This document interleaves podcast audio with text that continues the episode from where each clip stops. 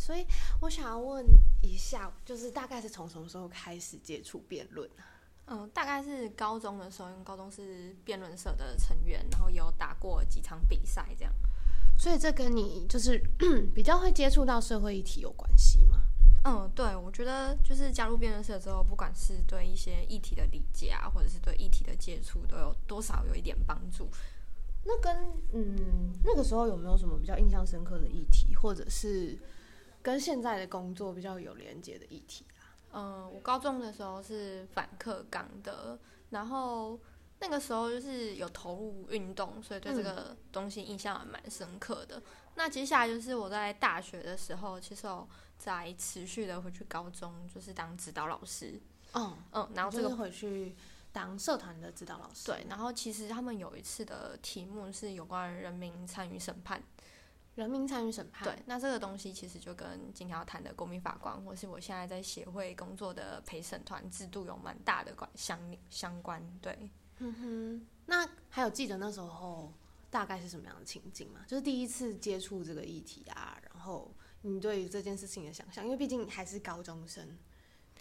呃，我觉得那个时候其实没有想太多，主要就是嗯，听题目来我就我就打这种感觉。对，或者是我们就会讨论啊，或者是查资料。但我觉得那时候小时候都会有一种，我我自己觉得，就是如果我自己的心里觉得比较偏正方，那我就觉得我很难去把正方打好，会有一种觉得这是理所当然的事情的感觉，所以反而很难去找很多佐证去证明说它是对的。所以我反而通常会。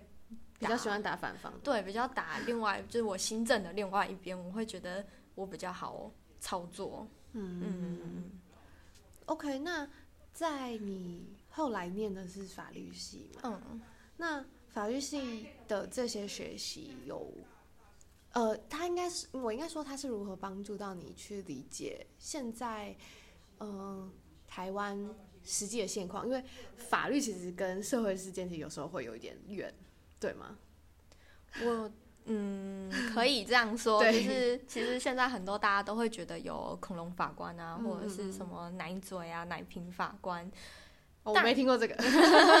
那就是主要在讲说一个法官，像我们，如果你很认真很在念书的话，像我不是很认真很认真在念书的话，他可能从小到大都是非常高学历，因为其实法律系的门槛蛮高的，然后你还要通过一个司法考试，司法考试真的很难，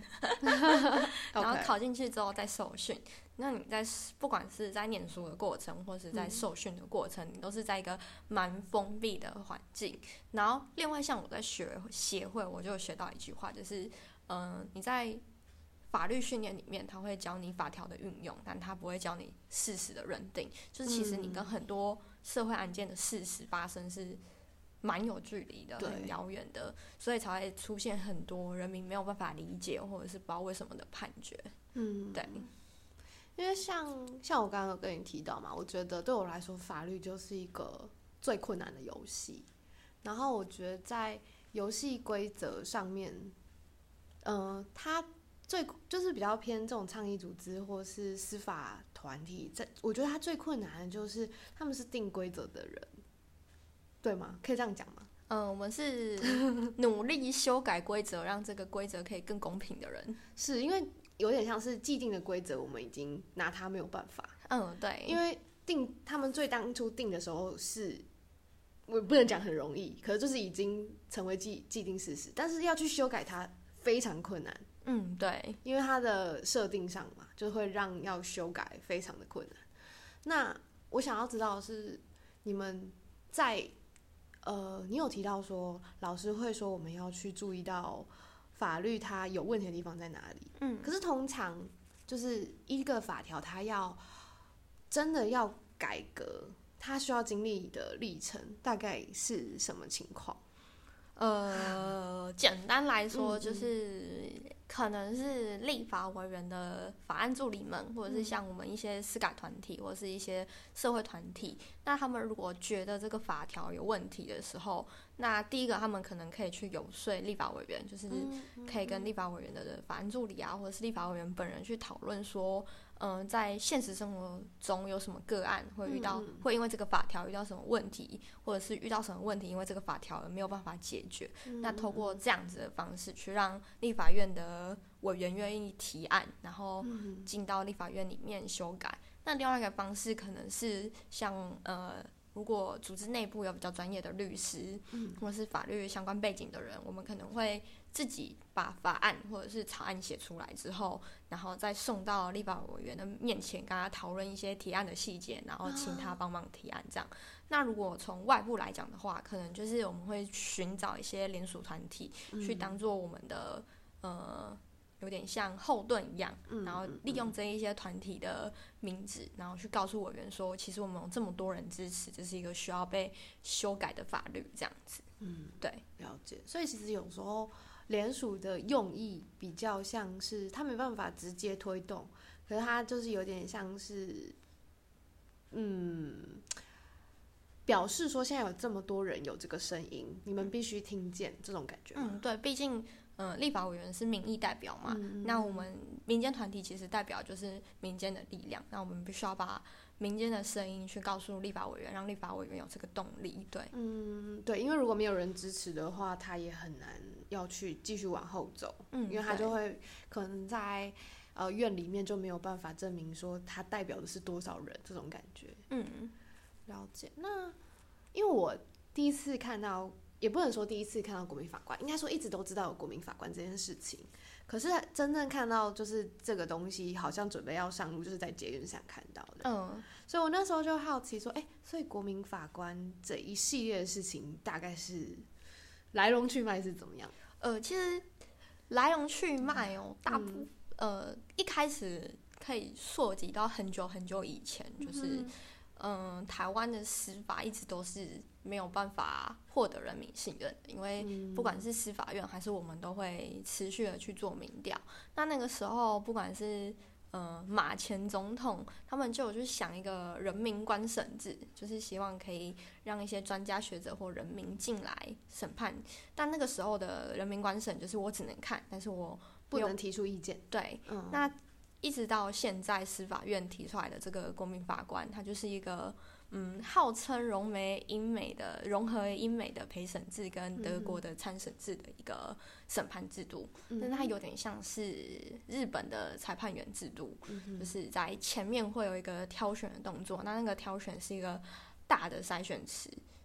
嗯，然后从那里面抽签抽出来之后，再到法院里面去做第二阶段，律师跟检察官双方他们可以去借由一些问题嗯。去嗯臆测或猜想你的价值观是不是有偏颇，或是哦是不是偏向我这边，然后嗯想办法让你不要成为国民法官，或是让你成为国民法官这样子。所以他的那个、呃目前推动的进度到哪里了？目前预计是二零二四会正式上路。那现在的话，就是各地方法院这都会就是进行模拟法庭。嗯嗯，对，就是让人民可以先进去尝试看看一些审判的过程，去了解这样子。模拟法庭是就是都是完全都是虚拟的案件跟虚拟的情境吗？还是嗯说通常是怎么进行？通常会挑选一个已经判决确定的案件，然后去改编，可能就是把当事人的名字换掉，跟把证人的名字换掉这样子。然后其他像是嗯、呃不管是提出来的书证啊，或者是案情啊等等的，其实都是跟真的一模一样，只是嗯、呃国民法官这个审判出来的判决不会有法律效果，但基本上都是一样的。OK，对，所以他现在到二零二四上路之前，他现在要做的事情是什么？除了推广之外，我觉得，嗯，认真来讲的话，我觉得二零二四对于呃，因为其实国民法官对台湾司法来说是一个非常重大的改革，跃进嘛，算是很大的往前一步。嗯，可以这么说，因为嗯人民参与审判是以前大家从来不太可能做到的，对，没有嗯想过的，是一个嗯，跟我们现在差别很大的。像是现在的律师，大部分的工作都会在写状子。嗯，那在写状子的情况下，其实是没有办法让现在的人民很清楚的看到双方律师要学习什，要看要想要表达什么。所以，首先第一个是律师跟检察官他在庭上的辩论，还有诘问证人的这个能力。嗯，我不太确定现在的司法院有没有办法去做到，让现在的律师能力可以有这样子的一个训练的过程。那如果没有这样过程啊，其实对于之后的审判会造成一个就是，哦，我可能以后以前有参加过辩论社，我比较会讲话，或是他的口条比较好，就会让整个审判这样上风的这个东西会产生。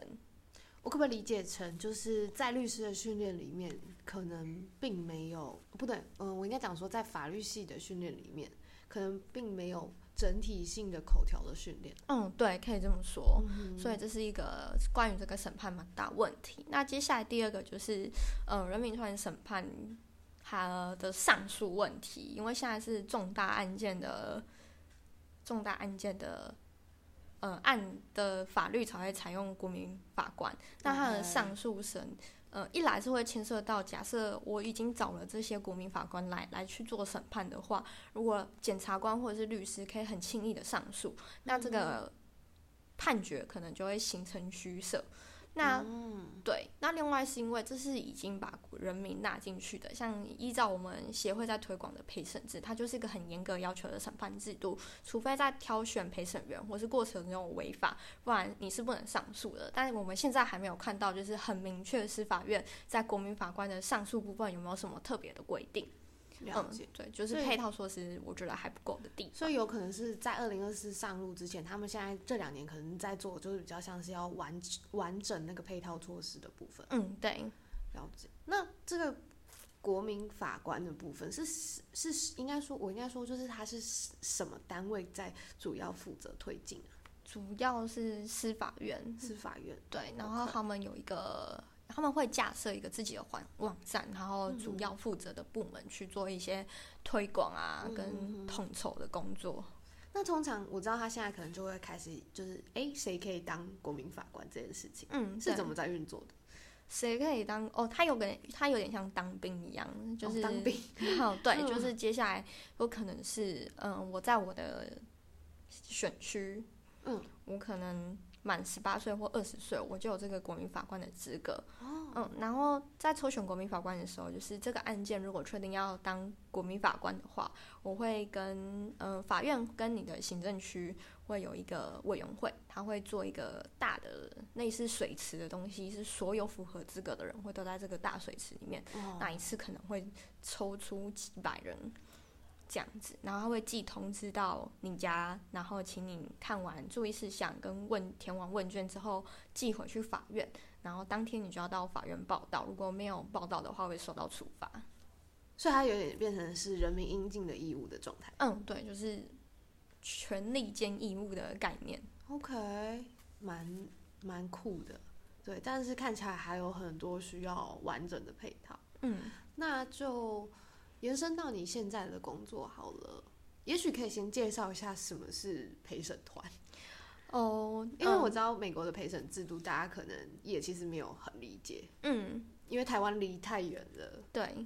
所以也许可以简单的介绍一下。陪审团制度的话，在英国或美国比较盛行，那它就是有九人或十二个人会组成一个陪审团的案件。那跟国民法官的差别就是，陪审制它是由这十二个人才一致决去决定这个事件的发生有无。像是如果我是杀人案件，那这群陪审团们他们就可以决定究竟双方提出来的证据有没有构成被告杀人这件事情。那假设他如果觉得有杀人，那下一步的判刑才是会由法官来做。那现在国民法官的概念是判刑跟事实认定的有无是融合在一起的，所以就变成国民法官他除了要去讨论这件事情有没有发生以外，还要去讨论刑度的问题。刑度，对，就是判的重或轻，对，就是可能他会被判几年这样子。现在的这个刑度的判定，也就是只有单纯的法官那边。嗯，对，其实，嗯，对我们协会的立场来讲，我们觉得刑度的判定啊，对于国民法官来说，责任有点太重了。就是对，因为对连一般新手的法官，他可能都要在这个位置上好几年，他才有办法去熟悉，像是相不管怎么判都很容易被抨击。嗯，就是像是很多案件他。嗯，会有类似的案件去累积成他大概会被判几年的这个习惯，但一般的新手法官其实可能没有那么了解，或者是说，当每遇到一个新的案件进来，不管是呃我有没有认罪啊，我有没有自首啊，或者是我的精神状态有没有问题等等，都有可能会去造成他加重或减轻刑度的问题。那这些东西，就连法官说实在，我们也不是很确定他是不是有那么。清楚，那他有没有办法完整解释给国民法官听？那国民法官要用什么样子的方式去决定那个刑度？其实我们都觉得很担心，因为我们协会有参与过几次司法院他们举办的模拟法庭，就是看起来有点荒谬，很像菜市场在喊价，什么 哦一年啊，一年两个月啊，一年三个月啊，就是大家喊，然后大家加，我我我就会觉得，如果。这他没有办法很明确的去陈述，说我为什么觉得要一年三个月。对，然后或者是他们解决的方法就是有点像是我你喊一个数字，我喊一个，然后看谁的好像没有大家都同意这种感觉，没有大家往上加加加加加到过半数，还是过呃三分之一之类的，然后就是那个数字了，就是这个判决的形成过程非常的。寒假很菜市场，可是是因为它就是模拟的，所以大家可能就没有办法这么投入或是认真。嗯，你觉得？因为其实我们有办过模拟法庭，但我们我们可以知道，就是民众不管是不是模拟的，其实当一个刑案到自己手上，然后自己有机会坐到位置的时候，他们是很谨慎在做这件事情的。但是还是要看主办方。给他们什么东西，就是人民其实很听你的话，你讲什么或者是希望你做什么，他们就会照做。所以，像如果今天法官要他们喊价，他们就真的会喊价。了解。对，但是，嗯，就是我们都会觉得这是一个未来会令人担忧的一个点。对，嗯，确实，因为呃，虽然说他的那个筛选词可能会是尽量是以大家的那个法律水平，可能会尽量提到一个地方，或是会希望。法官那边要帮他们补充到呃一个水平，但是真实因为我觉得法律案件有点麻烦的事情是，呃，就都是个案了，所有的案件都会是个案。但我觉得就是不管是我们在办模拟法庭，或者是一般人在听到人民参与审判的时候，都会有一个担忧，就是。嗯，其实我不懂法律，或者是他怎么可以去参与这件事情？对他们都会，对他们都会觉得我又不懂法律，我怎么能去坐上那个位置？我就觉得这是一个大家有误解的地方，就是不管是陪审团制度，或是国民法官制度，其实就是因为法官职业法官在现在这个位置上，他们已经没有办法做符合人民的期待了，所以我们才会希望说把人民的这一块纳进来。然后再就是要回到之前我刚刚讲的事实的认定这个部分，嗯，不管是法官还是人民，没有人在教这个东西是需要生生活经验的，所以这才是人民进来的原因。因为法官非常非常的缺少这个部分，对，因为，嗯，回到你刚刚有提到一句蛮重要的话，就是人民又不懂法律，这件事情其实很吊诡，就是。呃，所以有一些人会用一句揶揄的话去说，法律就是有钱人的游戏，对。然后我就会觉得有一件事情就很荒谬啊。如果说法律是呃保障人民最低的那个限度的话，那为什么人们会不懂法律？然后我就在想，我们的学习历程过程中，除了公民课之外，还有什么是可以接触到法律的可能？然后其实大部分人在接触法律的时候，一定是你可能出事了。或是你身边的人出事了，对，或者是你看到新闻上有人出事了，对，而且新闻上看到的都是 不是很专业的东西。哦，对你们来说可能会有点片面吗？还是你们会怎么看待现在呃新闻报道中法律的部分？我觉得其实近年来好很多了，毕竟因为政府啊，或者是很多民间团体都有在推法律白话文运动，就是希望法律是人民看得懂的。但还是常常会有像是未审先判啊，或者是媒体审判等等的状况出现。对，就是。我觉得身为一个法律人，或者是倡在上议组织里面看到会比较担忧的，像是大家看到车祸撞死人的案件，大家一定会先审判那个撞死人的车主，但是真正进到审判程序里面，我们会先做精神鉴定等等的，所以结果可能不符合人民的期待，但人民在接收到资讯的时候，就已经是那个很可恶，喝醉酒撞死人，对，所以会先到情绪的层面，可是。我知道法律最重要的还是无罪推定原则嘛，嗯，就是他应该要还原到整个事发经过，然后我们再来讨论这件事情它是呃对的或错的，还是说你们会用什么词符合更更更符合那个情境？因为有时候法律里面好像也不一定是对错，还是就是对错。呃，主要是看它好像不是绝对对错，认认真来讲，就是这个构成要件有没有被。达到符合对有没有符合这个构成要件？对，因为我就觉得我后来有理解到说，哎，法律它好像不是绝对的对错。对，就是基本上就是我会告诉你说，你会被处罚是因为你犯了这条法律。那这条法律它其中包含了什么事情？那你只要都符合了这条法律上面写的东西，那你就是需要被受到处罚。你觉得，呃，在呃。法律为什么要定的这么难？这件事情上你有什么看法吗？因为就是前阵子不是有一个法官，他就是在，我不知道你有没有注意到这个消息，就是法官叔叔吗？对，法官叔叔就是那个 离婚的案件。有这件事情你怎么看？因为他这件事情算是没没有以前没有法官这么做，可是是一个蛮温馨的举动。我觉得，嗯，他算是一个。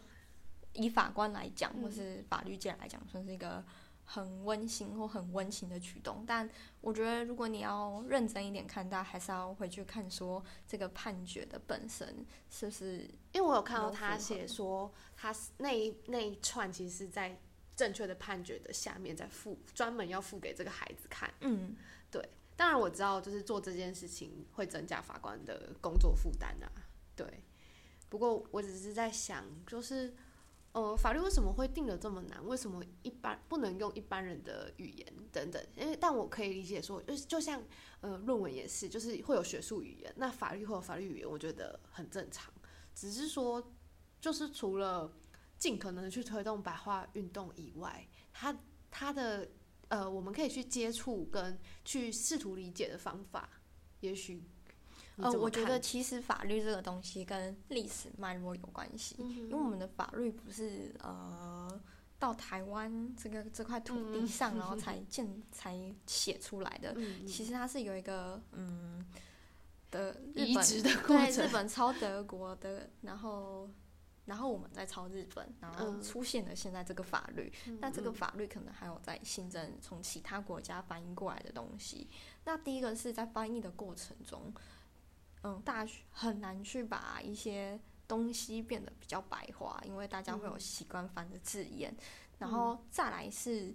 嗯，以前大家都会有迷失，我猜啦，就是读书人的迷失，大家会觉得只有我才能看得懂，其他人不需要，他们需要。那你觉得现在的风气呢？我觉得其实现在好很多，但。我自己在工作的过程中，我还是会发现，嗯，人民参与审判制度其实受到最多反对的人其实是法律人。就大部分的周遭的同学或学弟妹，可能以前是希望可以当法官，他们心里想的是，不是他想要拥有权利，而是他觉得可以当那个公正，嗯，真的可以的人，就是摆脱其他环境的因素或情绪的因素，很公正的去看待。面前的这一件案子，嗯，对，就是我觉得可能念法律系的人心里都有一种梦吧，就是不管是检察官、律师还是法官，都会有一种我想要当一个正义的人的梦。但往往这个正义就是会造成大家说的恐龙法官啊，或奶嘴法官啊这种东西的，他们不是故意的，但他们的生活经验真的是太少了，对。然后他们现在就会觉得，像是国民法官制度，他们就会觉得他们一辈子都很努力念念书，然后考上法官，可是他不知道为什么他会变成公民教育，然后去教导人民这些法律知识，这对他来说，可能跟他一开始的想象、职业想象是不太一样的。对，嗯嗯，那你觉得法律的正义到底是什么啊？我觉得这个问题很有趣。我记得我高中的时候答过一个题目是，嗯，法律是弱势欺压，呃，弱势抵抗强势的武器，还是强势欺压弱势的工具？嗯嗯。然后那时候我们有讨论到，就是其实真的是要懂法律的人才知道这个游戏规则怎么怎么去操作，对，要怎么玩。所以法律这个东西。嗯，我觉得要达到真的公平，真的很难，因为真的只有懂游戏规则的人才有办法在里面打滚。但，嗯，我我自己认知到的法律是，它在规范人民的生活，它是人民的生活一点一滴的去组织起来的东西，有点像是我们把我们的日常生活条文化或是文字化的一个过程，所以它应该。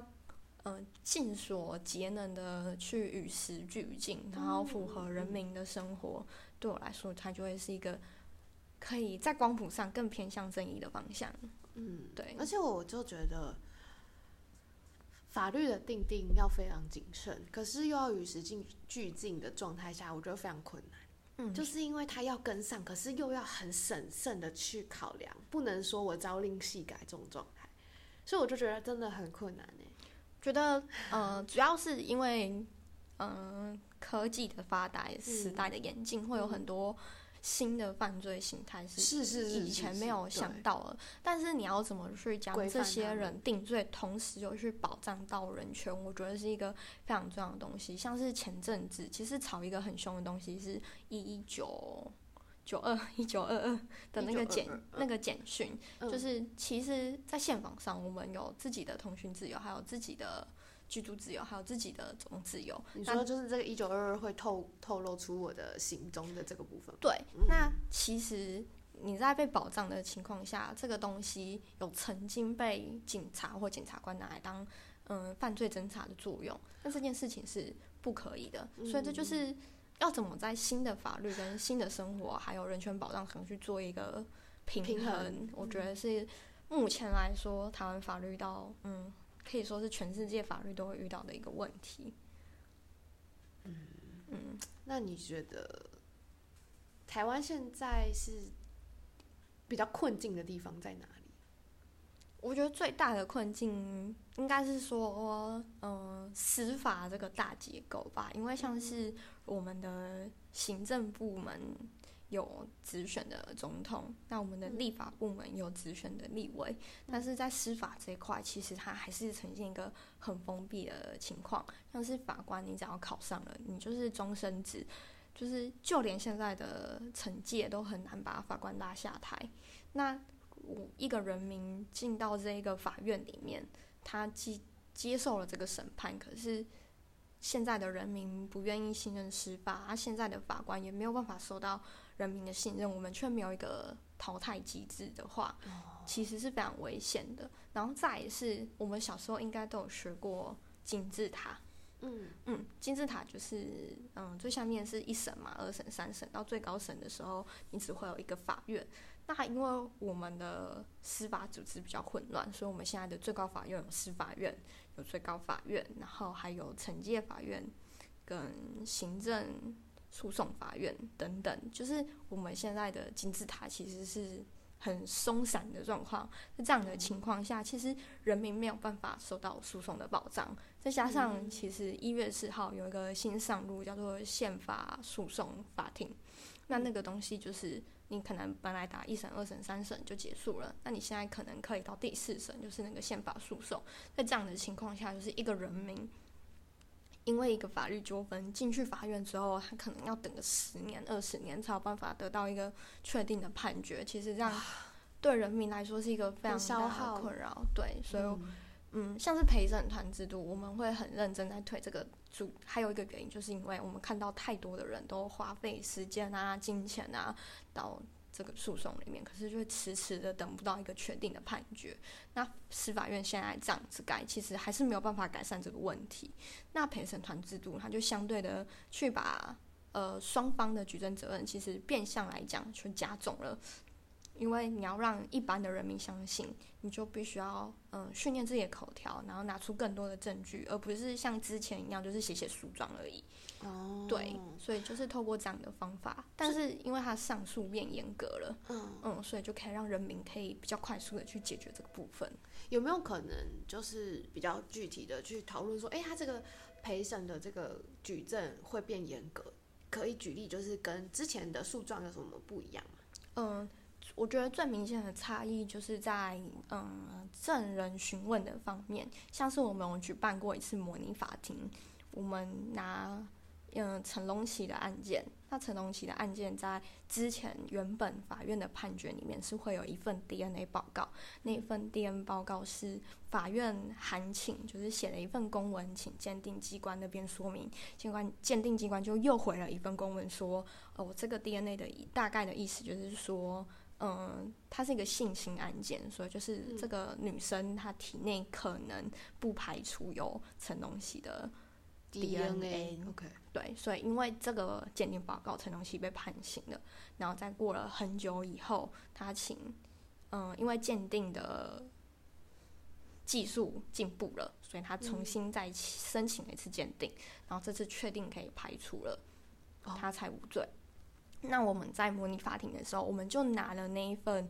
呃鉴定报告，不是后来确定无罪的那个，是嗯原本那个不排除的鉴定报告。但我们这次模拟法庭的方式是我们请了一个鉴定证人，是鉴定专家，嗯，也是做那一份鉴定报告的人，然后到现场跟陪审团的解释这一个这个鉴定到底是怎么一回事？对，因为其实，嗯、大家在看到不排除的时候，可能会觉得可能就是他，但是那一份鉴定报告是可能是他，也可能不是他。就是等于说，像这样子的专业的证据，除了你递出证据以外，你应该要来解释这份证据到底是什么意思，这种感觉吗？嗯，对，因为说真的，你公文来公文去，法官真的不是很确定你真的懂对方在想要讲什么。但如果你真的到庭上来，不管是谁有疑问，我们都可以当庭问清楚。嗯嗯然后再是其他证人的部分，我们的陪审员可以透过表情啊，或者是语气去观察，说这个人讲的到底是不是真的。所以这些东西其实对于一个审判来说都是很重要的。但在现在的这个审判制度底下，就是不管是要请证人啊，或是要请鉴定专家来等等的，甚至是呃精神鉴定的这个部分，嗯大部分的情况下都会只是函请而已，就是函请就是公文。公文，就他来不来都没有强制效力。对，没有本人来的情况下，也有很多律师在说，法官如果不请本人来，没有好好的问清楚的话，根本就不会知道发生了什么事情。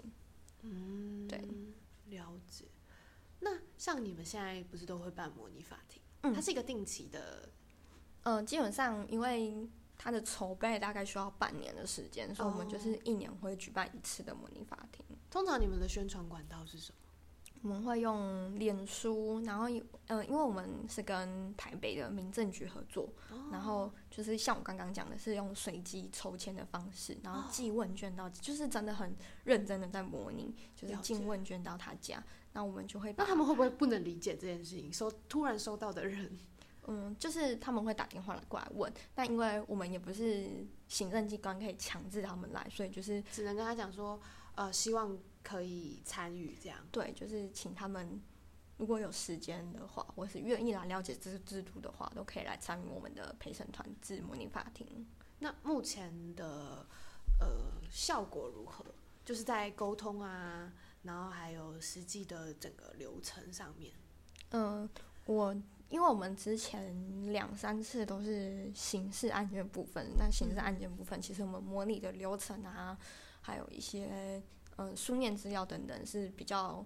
完善的。但像今年我们是特别的举办了全台湾第一次的国赔案件模拟法庭。国赔案件的全名是什么？国家赔偿案件。OK，、嗯。国家赔偿案件。对，然后这一次其实，嗯，前面阶段还行，等一下，但国赔案件是刑刑事的案件，是民事，民事，嗯，对。然后就是可以看得出来，就是国民法官在对呃陪审员在对这些嗯、呃责任过失的认定啊，或者是逾越过失的认定，这个部分是我们觉得举办之后我们有学习到，就是可能判决书的设计啊，或者是、哦呃省钱指示的部分，都是可以再精进的。我觉得是一个还蛮特别的经验，但。总的来说，就是如果有机会让人民真的参与到法律，这个陪审团制度的话，他们就会知道，嗯，其实它是一个比可能可以比较公平的审或者判制比较愿意。信任现在的司法制度。嗯，对，他的。因为他审判的行政过程有点像是我的生活经验跟你的生活经验跟大家的生活经验互相碰撞，然后讨论出来的结果。对。了解那你们最最就是现在也是因为疫情的关系，所以这模拟法庭是不是都得暂停或是改线上？我们刚办完，在一月八号的时候，就是差一点点就真的不不能不能办办了对，超我们哇，这筹备。很久。那这这一场可以稍微谈一谈吗？嗯，就是是模模拟哪一个案件？嗯，是模拟之前在台北市有一个民众，他踢到路灯的基座，然后跌倒。路灯的基基座座就是，OK，我知道我知道，对就是，然后因为它嗯有一个号志灯跟一个路灯，它的基座相邻很近，可能有一些视觉上落差，所以就跌倒。那它主要比较大争点，是因为其实，嗯，道路的设置在民国八十九年还是几年的时候，它有去更新过，所以它的那个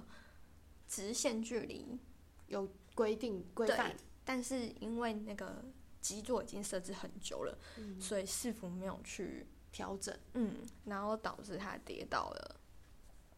的一个案件。嗯。了解，但我们在审判的过程中，为了让陪审员可以更加了解当时的情形，也为了想要多增加一点戏剧性，所以这是在案件的改编上，我们有新增的一个路口的摊贩，然后希望可以让这个案件更具体的呈现在陪审团的面前，这样子。这个路口摊贩就是证人嗯，对。，OK，嗯，然后我们的证人还包括就是跌倒的本人啊，然后还有当时承办警员嗯，那个北市府的路灯哦，公园管理处的管理员，，OK OK，对，嗯。是一个很贴近日常的案件呢。嗯，对，就是因为现在刑事有国民法官的嘛，所以我们嗯也协会在努力的试图朝其他方向推动这个陪审团制度，尽量往民法的概念嘛？还是嗯，对，因为其实现在美国也会有陪审团制度是用在民法比较嗯偏民法，比较偏民民法的案件上面。所以其实我我们也可以简单的想象成，现在可能刑法就是让国民参与的方式是国民法官，然后民法你们希望可以推动的就是陪审团制度这样。嗯，对，但我们现在是把国民法官的修法当成是一个陪审团的进程，进程对，就是 毕竟要一步改成陪审团，太难，对，所以我们觉得它是一个必经之路这样子。未来可以继续在朝向陪审团制改革的一个方向。嗯哼，对也是一个参考的经验，或是当呃国民法官真的上路以后，也许会有更多的可以学习的地方。嗯，对，主要是因为它会有五年一次的检讨，那我们也希望在下一个五年检讨的时候，我们可以把陪审团制度再拿出来讨论，是不是？更有机会可以推、真的为推动。说真的，现在政府也会觉得说，可能民众他觉得自己没有这个信心或没有这个能力去当一个国民法官，独自决定事件案件的陪审员，所以才推了折中的方法，就是让法官跟陪跟国民法官一起讨论。嗯，那如果假设国民法官进行的顺利的话，那执政当局也认知到，其实人民是有这个能力可以自己当陪审团的时候，我觉得就有机会上路了。嗯，因为我觉得这个国民法官的这个概念啊，我不知道这样举例合不合适，但有点像大学的系学会里面都会有监委这种感觉。我觉得，嗯，他实际上没有办法真正影响判决，对，但是他可以在那里监督这一切。但是我不知道他会不会有压力。我觉得这就回归到国民法官是怎么被通知的，因为我们观察到现在模拟法庭，通常我们寄通知给你的时候，都都会跟你说这是什么？嗯，国 国民法官，如果你不来的话，这是人民的义务。如果你不来的话，可能会跟当兵不来一样，受到什么样的处罚？可是却没有详细的去告诉你说，国民法官拥有什么样的权利？对，但其实这个权利对国民法官制度来说才是最重要的一个部分，因为你去。你就等于也是一个法官，你说的话的分量其实是跟上面的职业法官是一样重的。你要有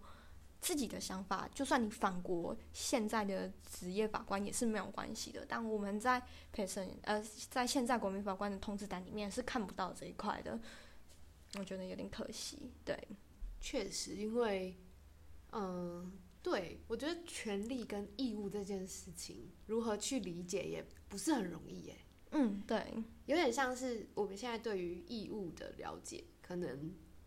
当兵可能会是一个最呃容易理解的例子啦，然后再可能投票，然后呃跟那个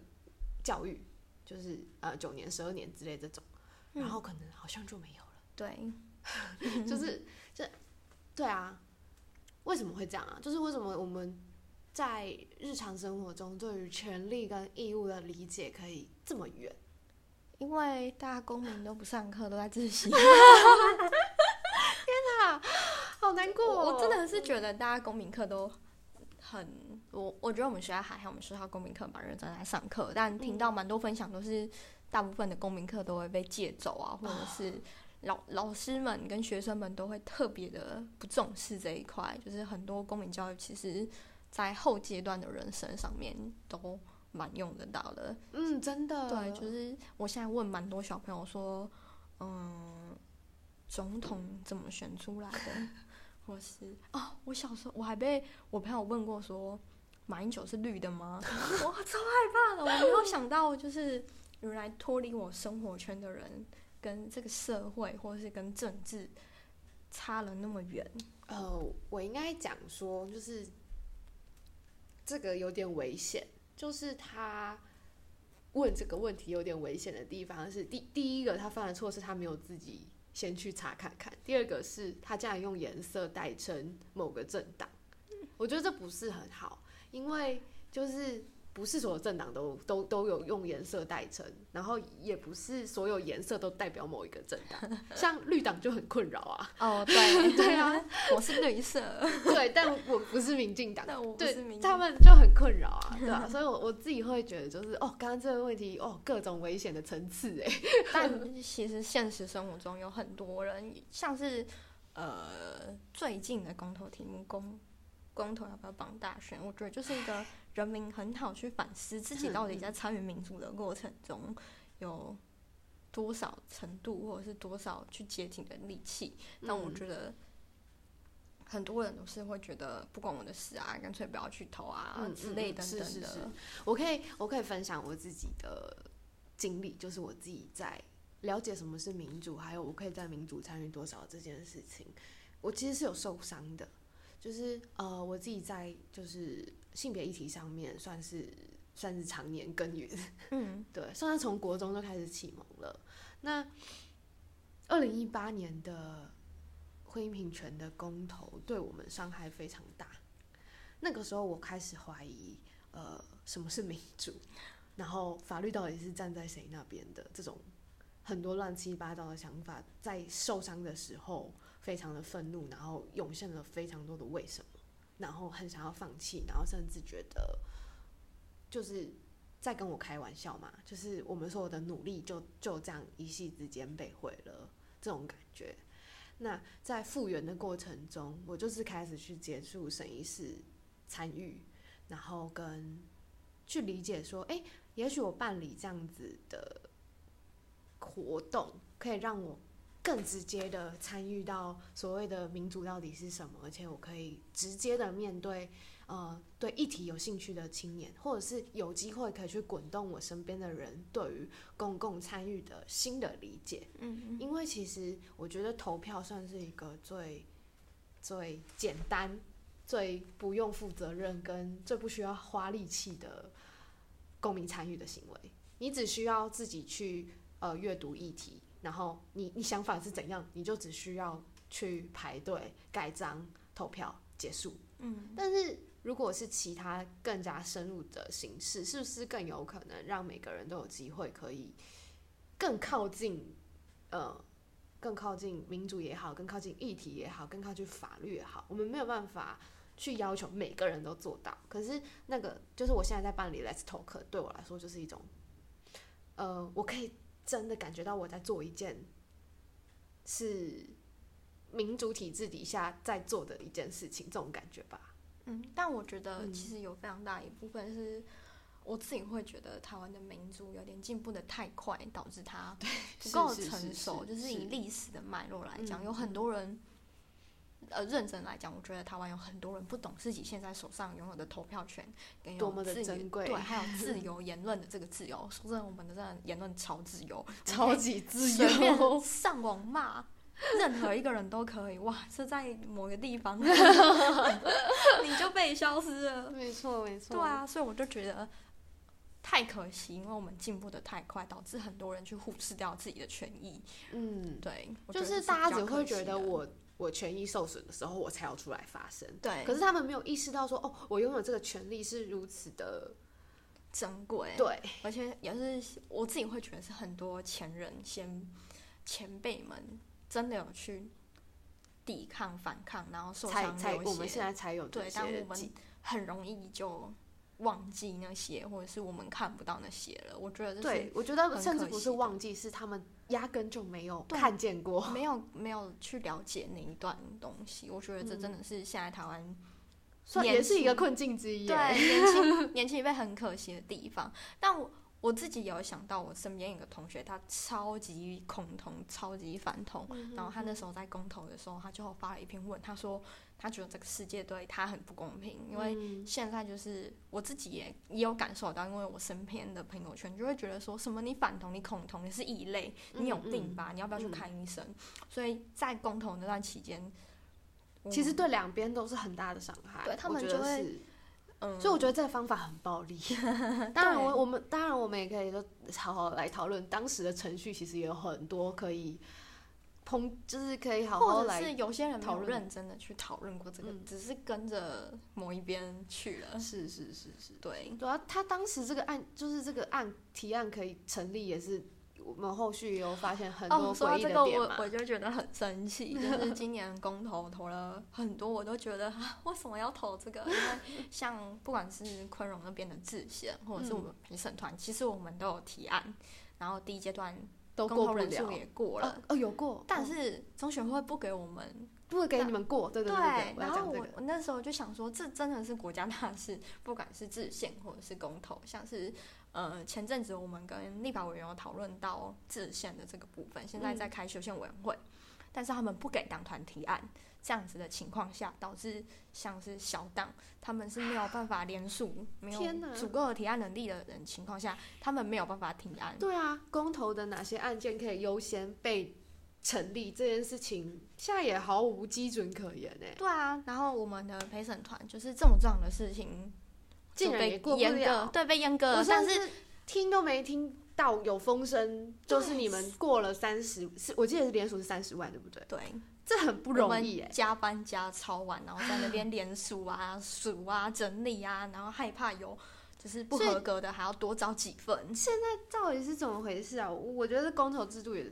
很有机会可以好好地来聊一聊。嗯，然后中选会那边。就是竟然过了一个公投要不要绑大选的公投，我真的觉得超那个真的傻眼的。我这这到底在干嘛？我真是对，我觉得这个议题很认真要讨论就算了，嗯然后其中一方给出来的论点竟然是说，哦，因为上一次公投元年，然后行政程序太复杂，然后导致投票投到很晚，没有办法开票开完。这样子。真的非常的所以希望大家投不同意，这样公投不用绑大选，中学会工作比较轻松。我就想说什么鬼？而且我就觉得，还是我们要先来讨论要不要就是数位投票这件事情。对我所有事情都没了，我觉得光数位投票这件事情，就比公投绑不绑大选还要重要还。还有还有值得讨论的意义。对，真是太荒谬了。这真的是，我也我也觉得真的很荒谬。对你们最近有什么活动吗？我们因为到了农历年前了，嗯所以我们主要是在年后会想要举办有关于证据法或国赔法的嗯座谈会。对要不要介绍一下？我们现在还没有活哦，动还没有详细对的东西，那大概的方向，什么是证据法？呃，就是因为台湾的刑事法，他们证据都会散落在各处，但他们有一个很明确的东西出来，然后所以现在不管是法官啊、律师啊、检察官，他们对证据的提出来其实是没有一个准则的，主要就是看法官给不给过，哦我可不可以提出这个证据是看法官的行政，所以我们觉得应该要整理出来有关一个标准？对一个证据的标准，到底什么东西是可以提出来的，什么东西是不可以的。嗯那这些东西可不可以当做主要的证据，还是它只能当做附属的证据？它只能加强这个论点，但是不能主要来证明这个论点。这些东西是我们觉得接下来应该要努力的方向。对，嗯，好，那就期待你们年后的宣传，这样好。了，希望大家可以多多支持我们，然后捐款给我们。最近有做新的马克杯，哎、对啊，这个马克杯，我觉得我这一集好像可以抽奖哎。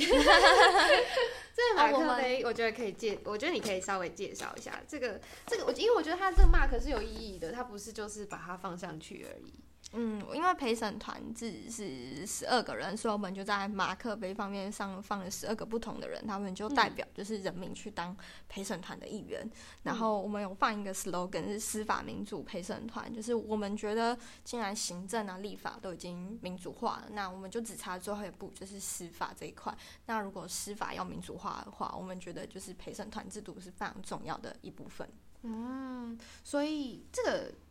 紫色、橘色有意义吗？这边哦，就是你们呃，的们的 logo。OK，对当初设计这两个颜色是有什么原因吗？还是可能追这要回溯不到？，对，要 追溯到很久以前的，对，好好，OK。嗯。那你们在设计这个图案的时候，就是它的那个角色是有什么原因吗？主要是我们希望可以让大家看到，说在这个世界上，不管是各行各业，或者是你嗯这是怎么样的人，我们都有机会就是做到这个陪审团席，然后一起哦，去讨就是什么不管论这个。性别、种族、肤之之类的那一句话，嗯对不对？对，没有错。OK，了解了解。好，今天谢谢，就这样。好，